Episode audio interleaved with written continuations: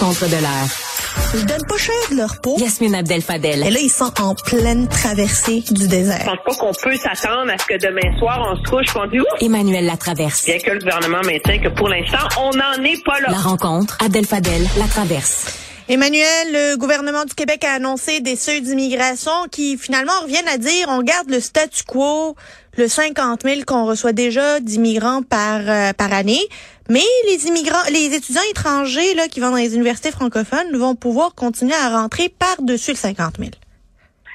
Oui, c'est le, c'est le, le gouvernement a choisi le compromis qui était prévisible le jour où la ministre a annoncé sa consultation publique. Parce qu'on se rappelle, les deux scénarios qui étaient sur la table, c'était 50 000, rien de plus, ou 60 000 et les étudiants en continu, un peu comme un bar ouvert, le dès se qualifient, c'est bon. Alors, il y en a un, euh, le scénario à 50 000, rien de plus, le milieu économique allait être collé au plafond. Puis le, celui à 60 000 et le bar ouvert des étudiants, ben les nationalistes, les souverainistes, et tout le monde allait être collé au plafond. Alors, c'est comme si elle, avait mis sur table des scénarios qui étaient tellement éloignés l'un de l'autre que c'est sûr que ça allait arriver avec le compromis qu'elle a choisi. On s'entend. Euh, une façon de, de rassurer les milieux économiques au fait que, euh, en bout de ligne, comme elle ne le fait que sur deux ans, finalement, ce qu'elle propose, ça va finir par équivaloir à un 60 scénario 000. plus généreux sur quatre ans. On s'entend là. Euh, moi, ce que je remarque, c'est que euh, le euh, c'est tout l'accent donc qui est mis où on croit avoir trouvé une façon de sortir du ce cycle de dénigrement euh, politique Ben oui. là, dans lequel M. Legault était, était embarqué là où on était euh, dans euh, les immigrants sont une menace, etc. Puis là maintenant, ils sont une richesse. Ben c'est ça, mais moi Hein? j'ai vu un changement de ton là, puis d'ailleurs je l'ai dit dans mon Très éditorial, un gros changement de ton. On est passé de la menace à notre cohésion nationale, puis notre cohésion comme peuple et à la langue française, à ben écoute l'immigration si c'est bien fait avec les bons mécanismes, ça peut être un levier de développement non seulement économique, mais aussi de protection de la langue française. C'est comme deux mondes là. Ben, c'est ce que je, c'est, je pense, c'est l'espèce de, de virage en termes de discours qu'a permis de faire une ministre comme Christine Oui. Qui est beaucoup moins euh, idéologique et qui est beaucoup plus pragmatique. Et donc, euh, et, qui a commencé par trouver une solution au problème des immigrants qui apprennent pas le français. On s'entend, c'est le cœur du truc.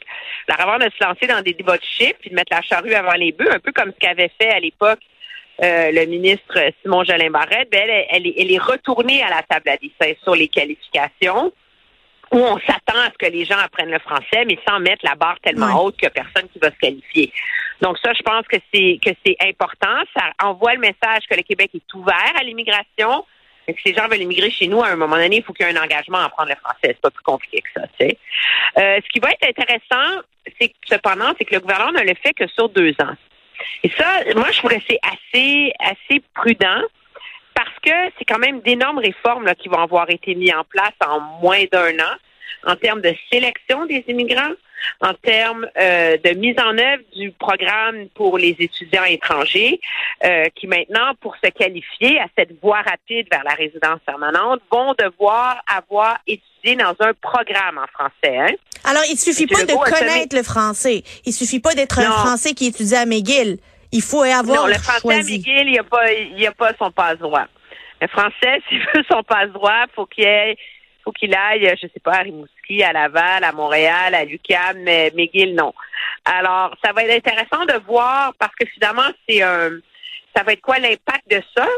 De un, pour favoriser les universités francophones au Québec.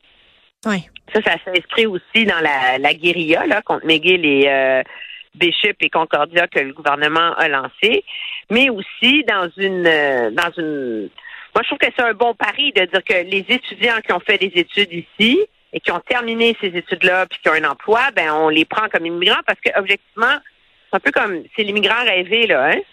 Parce que d'un, il parle français. De deux, il est qualifié selon les normes de qualification euh, en Ben oui. vigueur ici au Québec. Non seulement ça, il est déjà ici. Ben, il y a déjà un appartement, là, il constitue pas un fardeau supplémentaire dans le logement et tout le reste, là. C'est ça. Là où il y a un gros trou dans le discours de la ministre, c'est que pour un gouvernement qui dit avoir beaucoup, qui mise beaucoup sur la régionalisation de l'immigration. On parle pas beaucoup de régions.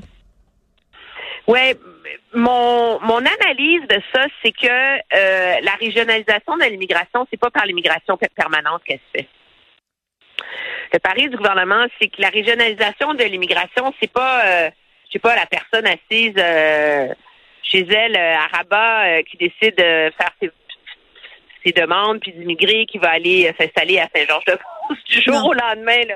La régionalisation de l'immigration, c'est les travailleurs étrangers temporaires. Mais il y a également eu, euh, Emmanuel, les programmes là de euh, droit de scolarité qui étaient euh, moindres lorsqu'on allait dans un établissement francophone en région. Là. Ça, ça permet de régionaliser l'immigration temporaire qu'on veut garder ensuite comme permanente.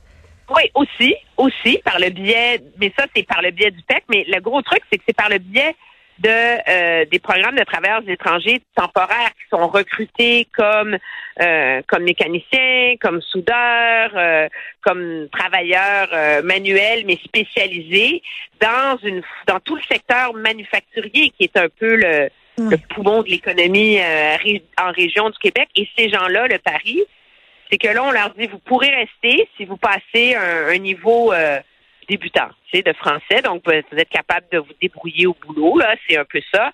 Euh, les gens qui restent, le but, c'est qu'ils finissent par rester pour de vrai et que là, eux, maintenant, vont avoir une voie rapide vers euh, la résidence permanente.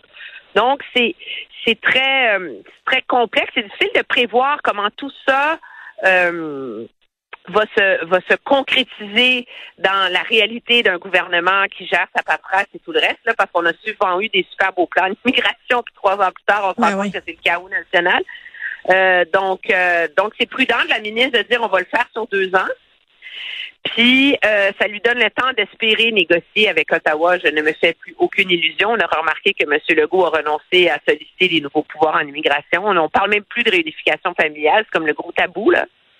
Et, euh, et donc, euh, alors, ça achète la marge de manœuvre, ça permet de baisser le ton aussi, parce que tant que le gouvernement Legault a un discours très négatif sur l'immigration, c'est sûr qu'il n'y a aucune chance qu'un gouvernement fédéral soit d'humeur à négocier des concessions avec lui. Emmanuel, on va suivre euh, les seuils d'immigration fédérale qui devraient être annoncés euh, cet après-midi, puis on va avoir l'occasion de revenir sur ce sondage qui n'est pas euh, des bonnes nouvelles pour le gouvernement de la CAQ, mais de très bonnes nouvelles pour Paul Saint-Pierre Plamondon et le Parti québécois. Emmanuel, merci beaucoup.